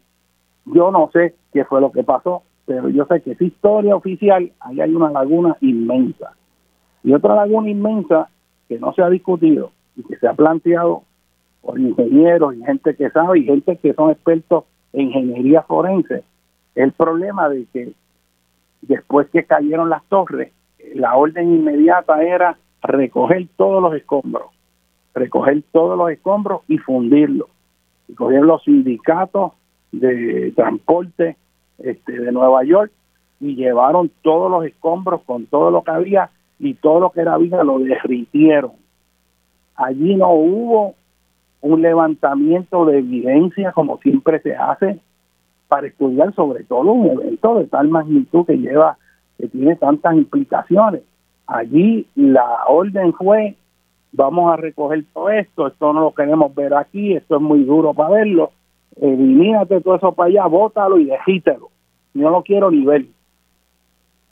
Y eso no tiene sentido tampoco. No tiene sentido tampoco otro aspecto y es que eh, cuando uno ve cuántos cadáveres se recuperaron de los aviones, y es que no se recuperó nadie. O sea, la teoría, por ejemplo, con el avión de Chancellor en Pensilvania, usted ve las fotos, hicieron ahí un monumento, yo me metí en internet a ver el monumento que hicieron allí para conmemorar, ese fue el vuelo donde los pasajeros se levantaron, hicieron una película de eso, hicieron que el avión, según la película, se estrellara antes de que tuviera impacto en otros lugares. Pero cuando usted ve ese museo, busque Chancellor Memorial, y usted va a ver lo que tiene ese museo y las fotos que muestran los escombros, lo que muestra es y que una foto de un chip de una computadora a más de un kilómetro de distancia y dice que, que estos son pedacitos y usted lo que ve son unos pedacitos de dos o tres pulgadas cuadradas por aquí y por allá. Sale un canto de lata de avión verdad de un fuselaje este pequeño otro pedazo pero eso es todo no apareció ningún cuerpo y la versión oficial es que no hay casi nada porque es que el, fuego fue tan intenso que se evaporó el aluminio. Pero, pero espérate, pero ¿cómo puede ser eso? No, que el avión tenía los tanques de gasolina llenos. Eso puso tanto calor que después desapareció todo. Pues mire, eso no es así. Si usted busca, por ejemplo, usted se acuerda del avión de, de las líneas aéreas de Malasia, que aparentemente los rusos le metieron un cohetazo allí en el área de Ucrania, cuando estaba el conflicto, este, y aparentemente vino un misil de, Rusia este, y dispararon, y el avión estaba bien alto, a 30, 35 mil pies, y le han metido un misil allí, el avión explotó y cayó. Lleno de gasolina, acaba de salir de Holanda, de, de Holanda, iba para Malasia, y el avión cayó en pedazos completos y allí tú ves todo el fuselaje, tú ves todos los motores y estaban todos los cuerpos. Y cada vez que hay un avión que se estrella, usted ve el fuselaje completo, los pedazos, el cuerpo. Todos los aviones del 911, los cuatro aviones, Pentágono, las Torres Gemelas y Chancellorsville, que por lo menos en Chancellorsville era una finca, debía estar todo eso ahí, no aparecieron, ni aparecieron la gente. Ahí hay un problema bien serio que hay que explicar, que hay que explicar. Este, yo me imagino que habrá aparecido en algún lugar un pedazo humano de algo, en algún lugar, pero la mayor parte, pero pero te, diría, no hay. Se busca, o sea, ¿dónde están los, cuerpos que cobran? No. Y eso trae un problema. Y usted empieza a pegar pedazos aquí y allá y oye las narrativas, y hay unas lagunas bien grandes. O que hay ingenieros cuestionando eso, gente profesional de la arquitectura, este, expertos en fuego, expertos, expertos en demolición de edificios, este, en universidades serias. Y usted ve un patrón que es incongruente con la versión oficial. Ahí hay una laguna. Y espero que algún día se sepa este, qué ocurrió. Pero eh, si usted ve todos esos pedazos, edificios cayendo verticalmente exacto como ocurre en una demolición bien hecha. El colapso de un edificio, la Torre 7 del complejo de Torre Gemela, de 47 pisos, sin haber sido impactado y se cae un multipiso. Eso es una cosa que, que verdaderamente, y de eso no se habló nada, no se habló nada. Este, así que eh, esto pues plantea este, unos hechos muy, muy peligrosos. Y la prensa norteamericana eh, oficial que, que tiene pues un standing en términos de que buscan todo lo que haya que buscar y hacen investigación como hicieron contra Richard Nixon este, y todas estas investigaciones serias y responsables lo, lo que choca de esto es este fenómeno que, que no haya pasado nada más allá. Hay un documental que yo les quiero compartir a ustedes y yo creo que lo deben ver, yo lo vi recientemente, eh, que es de la estación de, Public Broadcasting System de Estados Unidos, de PBS, que de hecho el canal 40 de aquí este, eh, lo pone, eh, toda la, información de PBS, creo que también el canal 6, este, pero el programa se llama Frontline, ustedes lo tienen que haber visto, un programa de periodismo serio y responsable, y tiene todo un, un documental de hora y media que se llama América After 9-11, o sea, América después del 9-11. Eh, lo pueden ver, está en internet, no tiene que esperar que lo transmiten por televisión.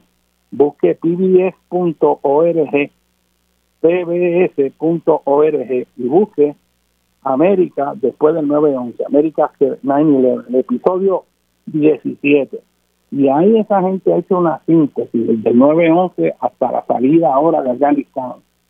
Impresionante, dejando saber las cosas que normalmente no se dicen, hilando y conectando toda la barbaridad que se ha hecho en Irak, en Siria y en Afganistán después del 9-11, eh, donde se engañó al pueblo americano, donde se le dio información falsa y nunca este, pues se puso las cosas que verdaderamente pasaron.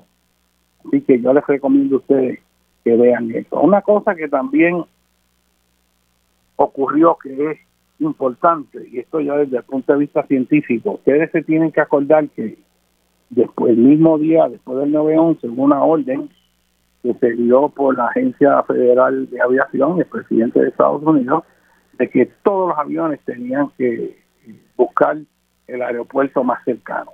Tenían que aterrizar todos los aviones. En Estados Unidos, en un momento dado, tú puedes tener miles de aviones concomitantemente en vuelo, moviéndose de una ciudad a otra. O sea, hay unas áreas de tráfico aéreo continuo, este, que, es una cosa brutal, nadie tiene idea.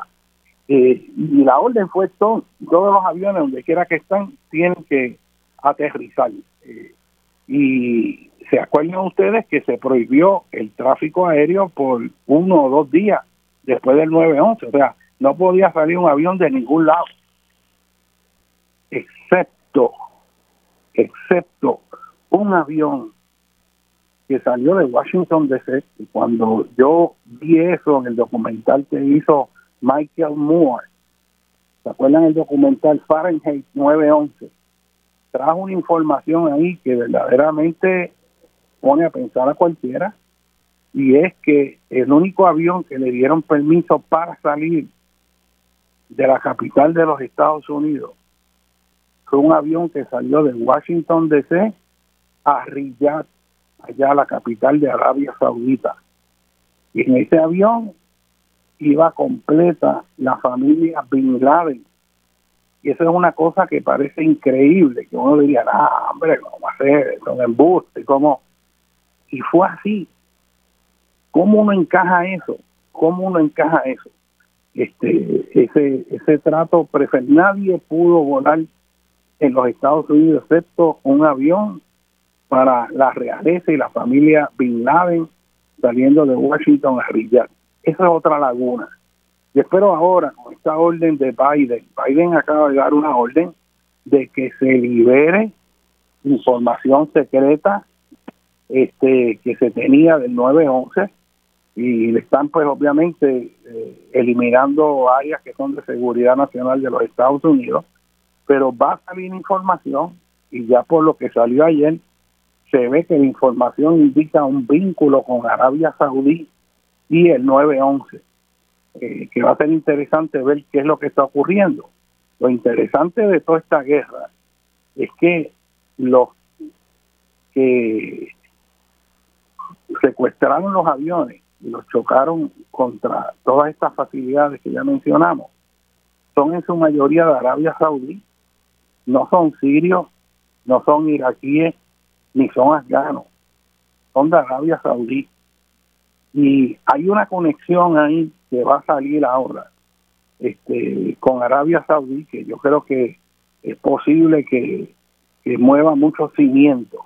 Y yo me imagino que debido a la proximidad también de del presidente Trump con los saudíes, cuando luego de que mandaron a, de hecho, a picar en pedazos a un opositor del gobierno actual de Arabia Saudí y lo cogieron en la embajada de los saudíes en Turquía y iba a sacar un permiso de matrimonio. Y dijeron 20 más tarde dieron varias horas y cuando llegó nunca salió. Y los turcos sacaron toda evidencia de cómo vino ese operativo desde Arabia Saudí un avión con agentes y hasta médicos, y aparentemente lo que hicieron fue agarrarlo, matarlo, picarlo en pedazos, sacarlo en bolsitas o disolverlo. Y se hizo una investigación este, y la administración de Trump, con toda evidencia de que sí, pues decidió que nada, eso no es significativo, en realidad este, nosotros tenemos un negocio que van a comprar tantos billones de dólares en, en aviones y armas que en realidad pues básicamente lo que decía es que eso olvídate, tú mataste uno de los tuyos, aunque sea eh, residente en Estados Unidos y periodista de Washington Post, pero, en realidad no importa, o sea, cómprame a mí los aviones y las bombas, eh, que son un negocio muy importante para nosotros y no me voy a meter en estos asuntos. Así que posiblemente van a salir pues un montón de conexiones ahí, pero lo, la reflexión mía con esto es cuán difícil es encontrar la verdad. O sea, vivimos en un mundo que hay mucha confusión donde usted puede leer una cosa en un lado y te dice una versión y suena coherente y lees otra y suena coherente también. Y el uno tratar de encontrar la verdad es cada vez más difícil. Y imagínate eso con las personas que han tenido el privilegio de tener más educación en el en el que hacer diario la persona promedio va a oír lo que le digan y más o menos va a configurar su visión del mundo a base de lo que salgan los titulares de los periódicos y de los medios que en realidad nos controlan. Nos controlan aquí y controlan allá en Rusia, que ponen toda la historia de la manera que ellos le convienen y le controlan en China, que también hacen lo mismo. Y hay un mundo que, que, que la realidad, llegar a lo que es la realidad, no es fácil, pero tenemos inteligencia para tratar de navegar eso, entendiendo los pros y contras, y hay que tener también la valentía de decirlo. Esto es un tema, yo pienso, que no se dice y no se menciona en Estados Unidos y no se menciona en Puerto Rico porque este, señalar eso es como que muy fuerte. Yo no sé, yo no sé cuál es la respuesta, este, pero yo sé que lo que han explicado eh, no no aclara la situación. Hay demasiadas lagunas y yo creo que el gobierno debería explicar eso con claridad. Yo no, no entiendo por qué la prensa norteamericana este, no exige esa información. no cae lo del avión de Chanceville, no encaja tampoco lo del Pentágono, es una barbaridad porque lo del Pentágono, no hay ninguna imagen del avión chocando con el Pentágono. Y cuando usted ve lo que eh, la parte del Pentágono que colapsó, la huella y el tamaño del avión no corresponde con los daños que aparecen. Y los daños que aparecen es de un segmento que se desplomó, pero no hay nada de evidencia de un avión lleno de gasolina que haya podido hacer eso. De hecho, eh, mucha gente teoriza que fue más bien un misil, pero de ahí hay muy poca información. Este, el avión es mucho más grande, no hay marca. El punto es que, mire, hay lagunas, yo espero que alguna información salga como salió la del Maine este, mucho tiempo. Vamos al último segmento, vamos a breve pausa, vamos a estar hablando de que están ocurriendo unos eventos extraordinarios, creo que debemos saber. Eh, estamos dialogando con Benny, con ustedes el doctor José Pinelli.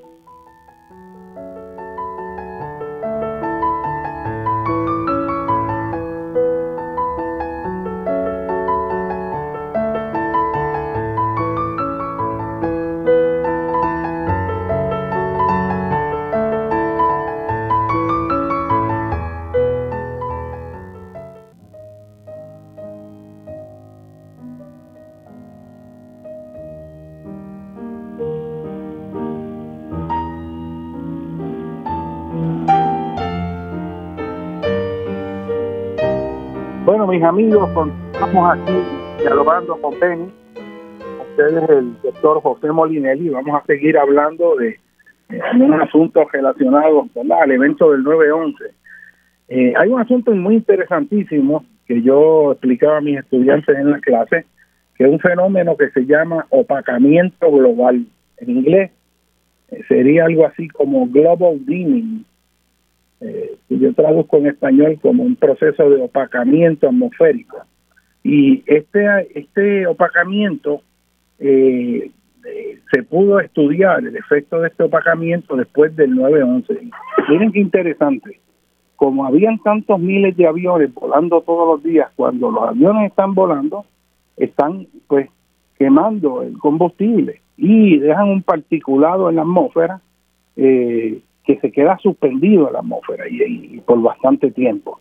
Y ahí hay residuos de la, combustión, con la, de la combustión de suerte tal que cuando tú tienes áreas con mucho tráfico aéreo, miles y miles de aviones volando horas tras horas, las 24 horas del día, están literalmente rociando de particulado atmosférico toda la, la, superficie aérea de Estados Unidos y de resto del mundo donde esté ocurriendo eso y se ha estudiado el efecto que tiene todo ese particulado en la atmósfera con respecto a la cantidad de energía solar que entra a la superficie de la Tierra. Y la idea es similar al particulado que hay, pues, que sería pues ya de forma más extrema cuando hay eh, una entrada de polvo sahariano a Puerto Rico, que usted ve toda esta bruma, pues todas esas partículas que están suspendidas ahí actúan como una sombrilla que reducen la intensidad de la luz del sol que llega a la superficie. Esto es como un filtro, literalmente.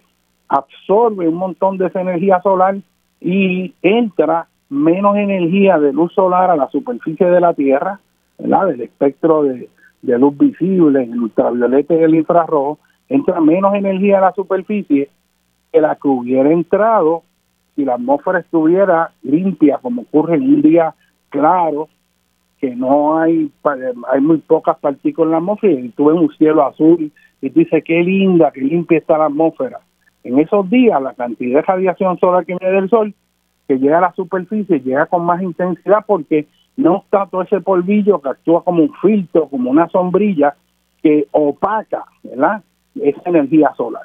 Pues eso quiere decir que en la medida que haya más particulado en la atmósfera y haya más, de hecho, contaminación, partículas de óxido de nitrógeno, óxido de azufre, todas las partículas que estén ahí mezcladas con, con, humos, con polvos saharianos, polen, todo lo que hay en esa atmósfera suspendido, mientras más haya, la temperatura en la superficie de la Tierra va a ser menor. O sea que la contaminación tiene un efecto de reducir las temperaturas promedio en la superficie. Puesto de otra manera, con el calentamiento global y el cambio climático, en la medida en que la atmósfera esté más limpia, el calor va a ser todavía mayor.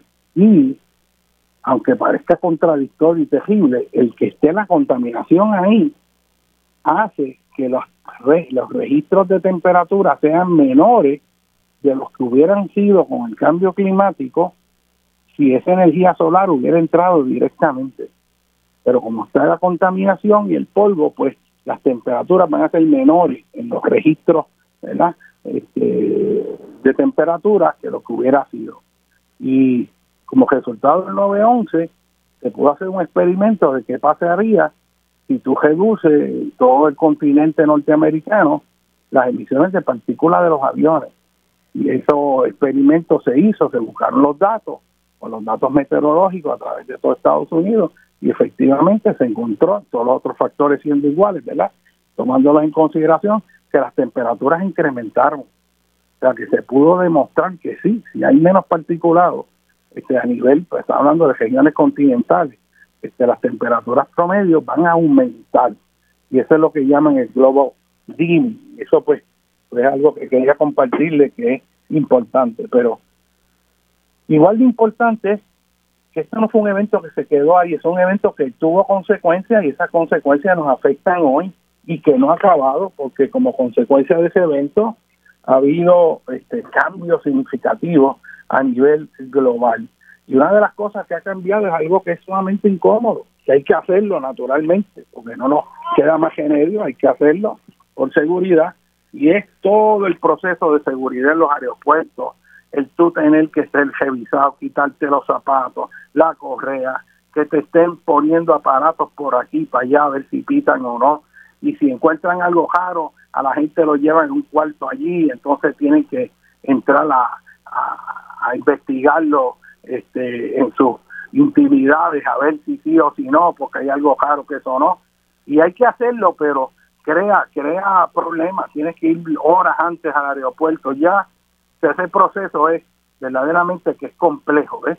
Este, pero más importante aún es que políticamente las consecuencias del 9-11 hizo que a menos de un mes después del 9-11 en Estados Unidos hubiera tanta indignación y tanto miedo de lo que podía pasar que se alteró el balance de poder transfiriéndole poderes a el Ejecutivo que no tenía antes. Y en esa transferencia de poderes mucho mayores, donde de forma autónoma la rama ejecutiva puede tomar decisiones con respecto a la guerra contra el terrorismo, que se desbalanceó el sistema de pesos y contrapesos que tiene que tener este el sistema republicano de gobierno este, que tiene la rama ejecutiva, legislativa y judicial y se concentró mucho poder allá en la rama ejecutiva. Tan así que inmediatamente se crearon tribunales militares secretos con poderes plenos para procesar gente que ellos pensaran que eran terroristas.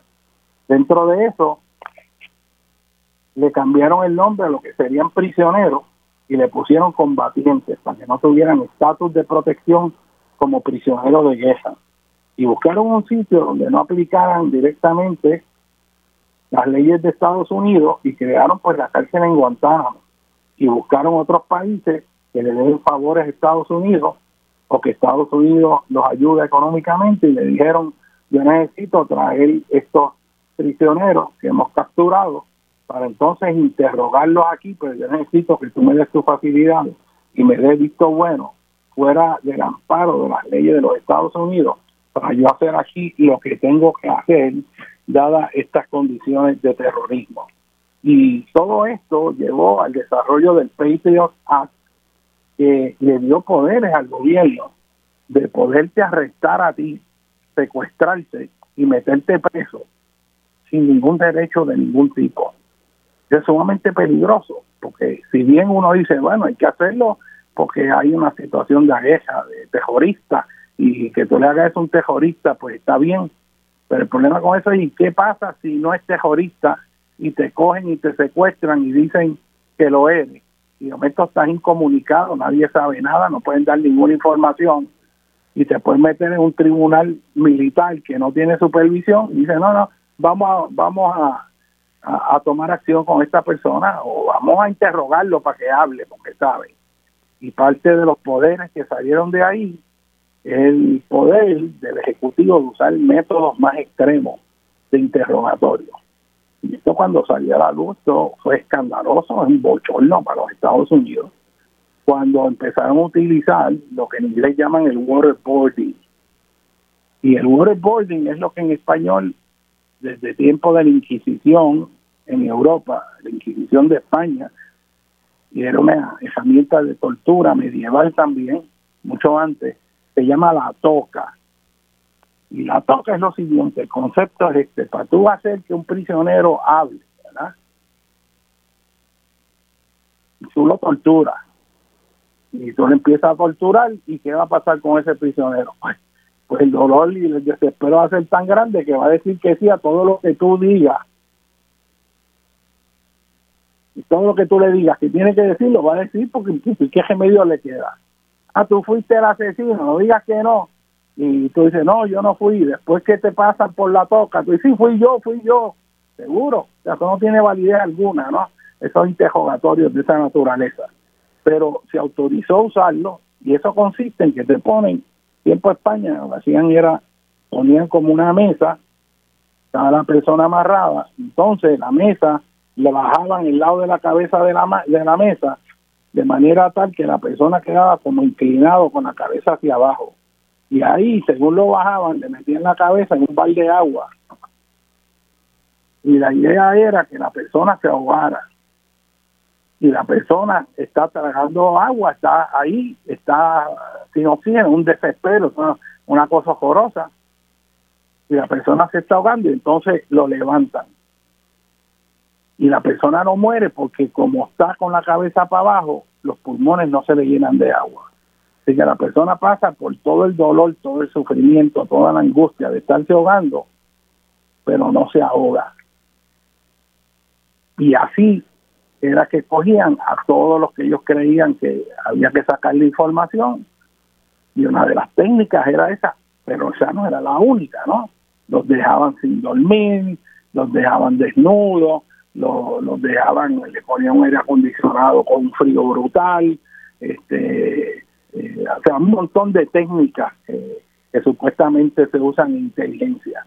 Y el problema con eso, como decían algunos congresistas indignados ¿verdad? Por, por el uso de esas técnicas, es que eso de facto convertía a Estados Unidos en lo mismo que en teoría estaba atacando, porque eso es lo que hacían los otros esos son los bárbaros terroristas y de momento tú estás haciendo eso mismo, ¿no? Este, y, eso es un hilo fino. Pero el punto es que se dieron poderes en exceso como para el presidente de Estados Unidos ordenar ataques, invasiones, sin tener que pedirle permiso al Departamento de Justicia, ni Congreso, ni a nadie. Si no mete un dron, quiero que me mate aquella persona. No sé si ustedes se acuerdan el otro día que en Irak fue un ministro de Irán que no esté en guerra con Estados Unidos, tendrán intereses encontrados, pero no hay una guerra declarada. Y este general iraní está allí en Bagdad reunido con los iraquíes, como dos naciones soberanas que son, y Estados Unidos va con un dron allí, lo vuela en canto en medio de un aeropuerto con todos los que tenía al lado. Y eso es una orden que viene del presidente de Estados Unidos. O sea, y así hizo Obama, Así hizo Trump y han hecho y pueden seguir haciendo los presidentes que hay. Eso te plantea un problema de, cuán concentrado este poder y, y, y, si se usa para mal o para bien. Así que estos son secuelas del 9-11 y naturalmente dentro de todas esas secuelas que nos impactan a nosotros, ¿verdad? Este, de hecho, usted sabe quién estaba a cargo de estos interrogatorios con la con la toca de la Agencia Central de, Inteligencia, era un puertorriqueño. Que de hecho salió un artículo, recuerdo, en la prensa hace como dos o tres años, este, glorificándolo porque era el director de esa división que hacía esos interrogatorios para que hablaran. Y de hecho, antes de irse, esa persona pidió al secretario este, de Justicia de la administración Bush que pudieran eliminar todas las grabaciones de estos interrogatorios porque no querían que la gente viera eso. Y pidió permiso legal antes de retirarse, de jubilarse, y le dieron el sí, elimínalo. Eh, básicamente porque no quería que hubieran represalias o se usara en contextos que no eran los adecuados. Pero imagínate este, lo que debió haber estado ahí este, con esos interrogatorios. Así que toda esa evidencia eh, pues, se eliminó. Y eso trajo muchos cambios. Mira, hasta FEMA empezó a asignar en Puerto Rico a los municipios fondos contra ataques terroristas eh, y la cuestión de manejo de emergencia se expandió para bregar con ataques de antrax. No sé si ustedes acuerdan que en esos meses después y años después, pues se recibieron unas cartas por el sistema de correo que tenían el antrax, que es una enfermedad este, terrible. Y entonces vinieron todos estos equipos para detección de antrax y vinieron equipos para guerra química, guerra bacteriológica. Y de momento, pues tú puedes tener municipios de la montaña en Puerto Rico que están ahí con equipos para un ataque terrorista de las bacterias de, de unas cosas que también dentro del contexto de nosotros, pues tú dices, espérate, pero esto, y entonces vino recomendaciones de diseño, de hecho, en manuales completos de FEMA, de cómo se deben diseñar los edificios de gobierno para prevenir ataques terroristas. Y eso va desde una arquitectura totalmente nueva en donde no hay espacios que alguien se pueda esconder, una arquitectura que tenga unos muros que impidan que cualquier vehículo que venga con bombas pueda acceder a un edificio de gobierno porque tiene toda una serie de parapetos. Este, y así hay todo un cambio en la arquitectura contra para protegerse de ataques terroristas, ¿no? Este que, que, es interesante, ¿no? Y ahí se van millones y millones de pesos y, en Puerto Rico pues en los municipios pues pues échalo para acá. Si está ahí lo usamos. No hay problema vamos a esperar que venga un ataque terrorista. Pero con esto lo que quiero ilustrar verdad es, que esto nos tocó la vida y va a seguir tocándonos también nos ha limitado la, la privacidad porque los sistemas de monitoreo de inteligencia en las redes de internet hacen que eh, toda la información que usted ve en internet, todo lo que usted escribe, todo lo que usted habla, este eh, está registrado.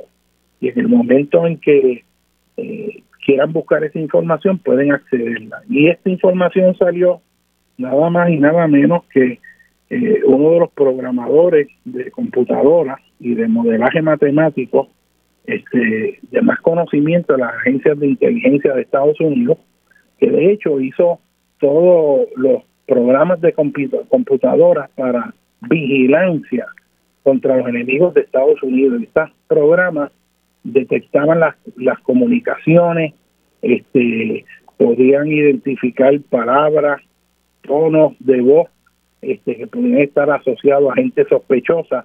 Y en fin podía ah, hacer una relación de bases de datos donde una persona X de momento tú podías tener acceso a todo lo que había dicho, sus cuentas bancarias, eh, cómo se mueve geográficamente con la información que está en el celular, eh, que registra dónde uno está en todo momento, eh, todos los correos electrónicos, todo lo que sea bases de datos, en unos programas que las podía integrar, esas bases globales, y tener información de cualquier persona. y en Utah hay unas facilidades que de hecho eh, él, él, lo señala en una vista en el Congreso este que se hizo para eso y él planteó el problema de que la administración de Obama eh, favoreció el que se hiciera eso y él levantó el asunto de que él trabajó para hacer eso, literalmente así lo dijo, para proteger a la nación americana contra los ataques terroristas, pero no para que la el partido de gobierno en Estados Unidos usara esa información contra ciudadanos americanos porque eso violaba la propia constitución de los Estados Unidos. Y entonces el hombre saca la información de que la administración de Obama estaba con este proyecto, que estaban haciendo un surveillance, una vigilancia de todos los ciudadanos americanos, este, con fines eh, que pueden ser muy diversos, porque en un momento dado puede ser para terrorismo X o Y, pero puede usarse eh, para otros fines que, que, no son válidos. Así que este hombre, William Binney, este, fue eh, expuesto a una serie de artículos en el periódico New York Times, una serie de entrevistas donde saca la luz toda esta situación de, inteligencia eh, que está ocurriendo. Y la verdad es que eso es un mundo que mete miedo, porque la gente se cree que está con la libertad mayor y sin embargo tiene una vigilancia continua. Y esto de la vigilancia es otro asunto que nadie ha tocado, pero a mí me molesta profundamente cada vez que yo voy a entrar a hacer una transacción, aún en website del gobierno de Puerto Rico o de los bancos de Puerto Rico, y entonces te dicen que si quieres entrar tienes que aceptar los cookies. Y que galletita, que si quieres galletita, imagínate. Y entonces tú lees lo que eso conlleva. Por ejemplo, a mí me dio y lo voy a decir, con el Banco Popular, en un momento en la cuenta tú vas y tú accedes, y en un momento para tú acceder a tu cuenta, y imagino que después tú dices acceder, no vuelve y la gente se lo olvida, porque todo el mundo dice acepto. Te decía, bueno, este nosotros usamos cookie, qué sé yo, que te explica que van a usar cookie, este, y entonces te dice acepto. El problema es que no hay un no acepto, es que lo tienes que aceptar y si no lo aceptas, no entra a ver tu propia cuenta bancaria. Y eso a mí me pareció horroroso, sobre todo cuando tú empiezas a leer la letra chiquita de lo que significa acepto. Y lo que significa acepto es nosotros vamos a usar esto, los cookies, para ver cómo usted navega dentro de nuestro portal de internet y ver cómo mejoramos el servicio que le damos, cómo usted se mueve aquí, cómo usted se mueve allá, y además y además de ver cómo usted se mueve ahí este eh, ver cómo usted entra a nuestro portal y cómo se mueve y otros portales también. Pues ya ahí eso tú sigues leyendo y lo que quiere decir es que si tú vas a comprar algo en algún lugar ellos van a saber que tú estás comprando eso en ese lugar. Y si tú ves X portal eh, de lo que sea ellos van a saber que tú lo estás viendo porque tú le dijiste acepto y si tú le vas a reclamar un día, dicen, pero es que usted me dijo acepto, entonces te dicen que ellos pueden usar tu información para vendérsela a terceros, para promover productos comerciales u otras, otras acciones. Y se queda abierto. Y te dicen que ellos pueden entonces meterse en tu computador y ver y mirar. Y ahí tú le estás entregando, pues, pues lo que tú haces en las computadoras y mucha gente dirá, no, no, no, pero es que yo no tengo problema con eso. Pues mire, usted no sabe en qué contexto las cosas se pueden poner y qué información ellos pueden derivar de ahí porque ellos tienen unos algoritmos y venden todos esos datos donde pueden saber hasta eh, todo, te pueden hasta fabricar un caso, este, te sacan un perfil de cómo tú piensas y qué tú ves y no ves. Este, si tú digamos eres una persona que eres religioso, y empiezas a buscar los sitios de las religiones y todo eso, pues ya te van haciendo, eh, tú eres religioso y qué sé yo, busca esto y entonces busca uno que son de los sacrificios de los religiosos o busca algo de las vacunas y los religiosos que se oponen. Pues entonces dicen, ah, no, una persona que está en contra de la vacuna, que qué sé yo qué.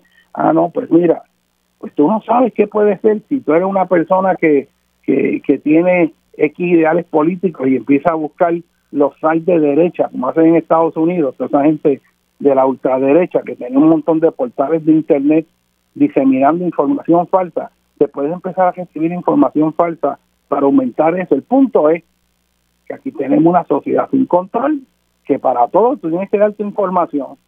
Y yo el otro día vi el acueducto y voy a, buscar turnos PR. Así se lo digo, turnos PR. Y entonces voy a hacer una cita y viene de nuevo, usamos cookies, acepto. Y cuando empiezo a leer, lo mismo, que yo les doy acceso a ellos, a que usen toda mi información y ver que yo compro, que no compro, que ellos pueden ver mis cuentas de banco. Si tú no sabes qué pueden hacer en manos de quién puede caer esa información. Y entonces, o acepta, ah, no, si no acepta, no puedes usar ese portal. Bueno, ¿y por qué el gobierno tiene que contratar una empresa privada para que un ciudadano, para hacer un turno para entrar al gobierno y la empresa privada le dice, no, no, para tú usar mi portal, tú me tienes que dar acceso a todas tus cuentas personales, todo, todo, todo lo que tú quieras ver en internet, eso yo tengo control de eso. Si no, pues no puedes hacer el turno. Pues mire, eso hay que discutirlo aquí, eso me parece una cosa horrorosa. Y eso está pasando en todos lados. O sea que tú estás siendo vigilado, tú estás siendo comercializado, tú no sabes lo que lo que pueden estar haciendo y en qué contexto que te puede, que limita tu, tu, tu seguridad personal. Eso no se discute y hay que discutirlo. A mí me parece eso muy, pero que muy, muy serio, ¿entiendes? Así que eh, ese es otro tema que yo creo que tenemos que tratar. Mire, como consecuencia del 9-11 también vino toda la cuestión de la inmigración, ICE, la patrulla, vino toda la demonización de los musulmanes y ponerle el sello, si usted es musulmán, pues usted, usted es terrorista. Y eso es falso. La comunidad musulmana es una comunidad muy respetable. Este, y como todo, la gente tiene que distinguir lo que es ser de una religión versus ser de una cultura. Usted puede ser árabe y puede ser musulmán, pero hay cosas de los musulmanes que no tienen que ver con lo que son los árabes como cultura. Y que esa distinción hay que hacerlo. Y usted puede ser de, de cualquier lugar, la mayor parte de la gente eh, musulmanes son una gente muy gentil, son una gente, ese cuadro que les quieren pintar de terrorista. Ellos están sufriendo lo que nos pasa a nosotros en Estados Unidos con el prejuicio de los puertorriqueños. Ah, hay una se crea aquí fama, en el caso de Puerto Rico con la película de West Side Story. Y aún yo me acuerdo cuando yo fui a estudiar Estados Unidos que la gente era, ah, you have a knife. O sea, que si tenía cuchilla, qué sé yo, y lo hacían como en broma. Pero venía de la película de West Side Story, me parece es un, horror. A la visión que puso la, la, la película esa, que de hecho es excelente en términos de la música y todo eso, pero como ponía las luchas de ganga, quedó que los puertorriqueños tenían que tener cuidado con, con la cuchilla. Que alguna gente dijo que tuvo un efecto protector de los puertorriqueños, pues entonces le cogían miedo en vez de abusar tanto con ellos, pero pero este se crean unos prejuicios que tenemos que salir de eso. Y esos prejuicios hay que tener cuidado porque nosotros también cometemos ese error.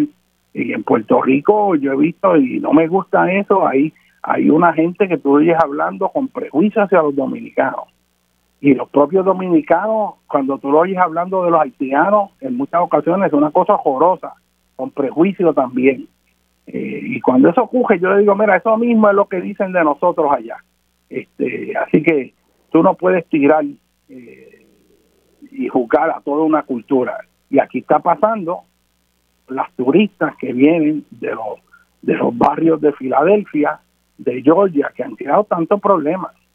Este, y yo he oído gente hablando, este, obviamente, de la raza de esas turistas que han creado esos problemas, pero tirando así, mire, llevando hasta todo el mundo por el medio. Y ciertamente eso es horroroso, lo que cómo se están comportando esa gente que viene de esos guetos de allá de, de Filadelfia, de Nueva York, o de Georgia, de donde vengan porque eso es a puño limpio, o sea, uno ve, eh, ha visto toda esa cobertura de los medios, ese, ese problema que hubo en la plaza, en, en Santurce, este que no habían policías ahí, dicen que habían 15, no aparecieron nunca. O sea, que, que, esa vigilancia es un desastre. Y allí está sin mascarilla, manga por hombro también en la de Velata. Este, pero, pero vi que hay una reacción fuerte del puertorriqueño, este, racial, eh, contra esas personas. Y no podemos caer en eso. Eh, hay gente que se comporta bien y se comporta mal, pero no es porque son de X raza o Y raza. Porque cuando hay puertorriqueños que no se saben comportar en los barrios en Estados Unidos o donde sea, pues el que está allá no puede venir y tirarnos el joyo a todos nosotros. Porque no es, hay gente en todas las culturas buena y gente mala. Yo me acuerdo, mira, cuando yo estudiaba, eh, yo creo que ya el tiempo nos está nos está dando. Bueno, señores, este, hay mucho siempre que se puede hablar, uno se queda con ganas de seguir haciendo con ustedes, pero hay que proteger, hay que vacunarse, hay que usar la mascarilla adecuadamente, hay que de los temas amplios que son importantes. Pues, agradezco la oportunidad siempre de compartir con la distinguida radio audiencia de Díaz Penny, y a y, buen domingo a todos. Vamos para.